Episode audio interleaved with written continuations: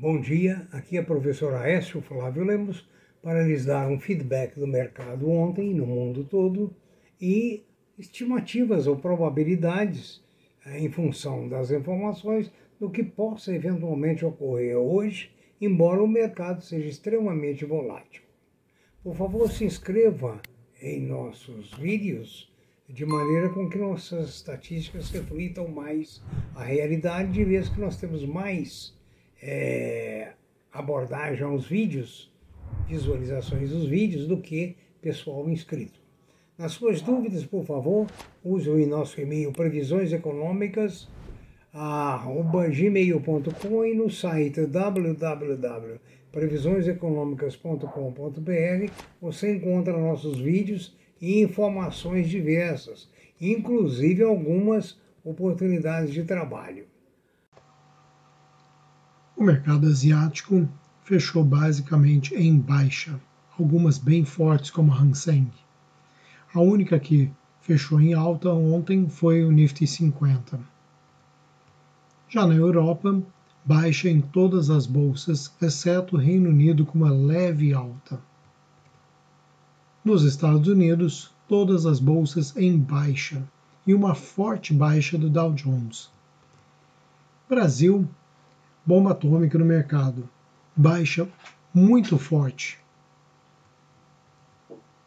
O petróleo do tipo Brent fechou ontem a 69,10. O dólar fechou a 5,27. O euro a 6,17. Os metais: alumínio 2.605,50, o chumbo 2.315, o cobre 4,32, o estanho 35.692,50, o níquel 19.547,50, o ouro com uma leve baixa em 1.789,80, o paládio 2.598 a platina 1021,10 centavos, a prata 23,79 e o zinco 3.028,75 centavos. As commodities basicamente em baixa também.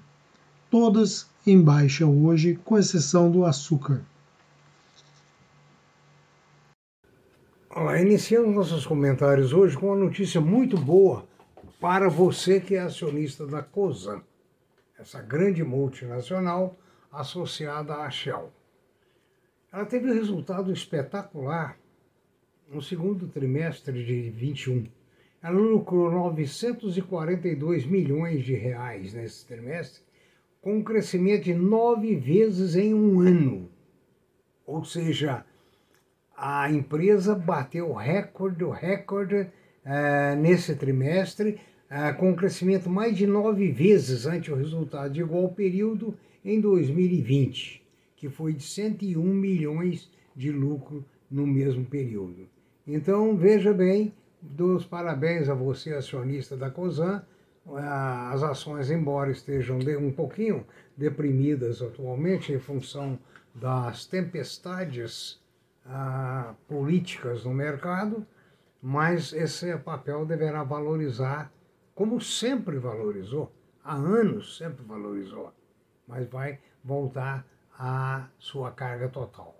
Outra informação para quem tem ações do Banco Inter, o Banco Inter teve um lucro de 18 milhões no segundo trimestre, aumentou 580% em relação ao mesmo trimestre do ano anterior.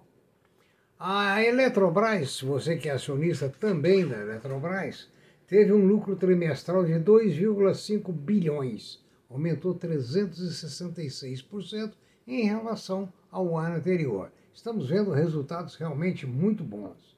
A Copel, outra que pode estar na sua carteira, Companhia Paranaense de Energia, registrou um lucro líquido de 950 milhões. Essa, todavia, teve um recuo de 40 milhões, 40% em relação ao mesmo período de 2020. Ou seja, a Copel teve o seu lucro é, diminuído em relação ao mesmo período no ano passado. A Equatorial, outra empresa que você talvez tenha ações, é na área energética, ah, teve um lucro de 510 milhões, com alta de 25% em relação ao ano anterior. A D1000, que controla a rede de drogaria Drogas Mil, Life, Rosário Tamoio, no Rio, Brasília, Tocantins e Mato Grosso, fechou o segundo trimestre com prejuízo de 2,9 milhões, queda de 78% na base anual. É engraçado, né? Um país com gente tão doente, né? remédios tão caros, teve uma atuação negativa né? em termos de resultado. Ah, já a Profarma teve um lucro líquido de 33 milhões, revertendo o prejuízo de 4,4 no mesmo período do ano passado. Então veja bem, a Profarma e a D1000 trocaram as suas posições. A Enalta, a companhia, fechou o trimestre com lucro líquido de 635 milhões, alta de 464. Sorte sua com as suas ações da Enalta. E a Eucatex teve um salto de 860% no seu resultado no primeiro trimestre, no segundo trimestre. Ela registrou um lucro líquido de 167 milhões de reais. Puxou, o que puxou principalmente a Alcatex foi o segmento de madeira. A Guararapes, dona da Riachuelo, lucrou 46,1 milhões no segundo trimestre desse ano, já revertendo o prejuízo de 296 milhões no mesmo período do ano passado. A Rap Vida registrou um lucro líquido atribuído aos controladores de 104 milhões no segundo trimestre, queda de 62% em relação ao mesmo período. Aliás, entre as companhias de seguro-saúde, essa é uma das que eu coloco algumas dúvidas sobre a qualidade do atendimento. A Helbor reverteu o prejuízo líquido de 30 de 20,3 milhões do segundo trimestre do ano passado e registrou um lucro líquido de 30 milhões agora. Então veja bem, lucro agora de 30, menos o prejuízo de 20, um superávit ainda de 10. A Yoship Maxion, companhia, registrou um lucro de 214 milhões no segundo trimestre, revertendo um prejuízo de 352 do ano passado. Quer dizer, as suas ações agora valorizam muito. Boa sorte sua. A Localweb, empresa de tecnologia, registrou um lucro líquido de 3,5 milhões, queda de 31% em base anual. A MouroDB, a empresa, reverteu o prejuízo líquido de 95 milhões no segundo trimestre de 2020 e obteve um lucro de 28 milhões. Então a receita líquida cresceu 167.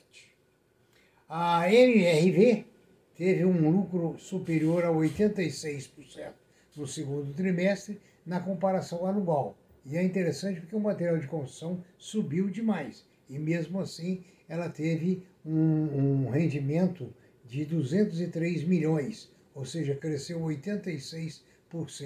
Ah, o pessoal deve ter investido muito na casa popular, o, a questão do negócio deles.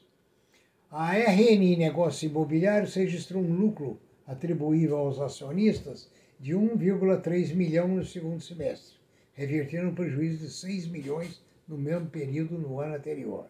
E, finalmente, a Sul América teve um, teve um recuo do lucro de 92,5% em relação ao mesmo período do ano passado.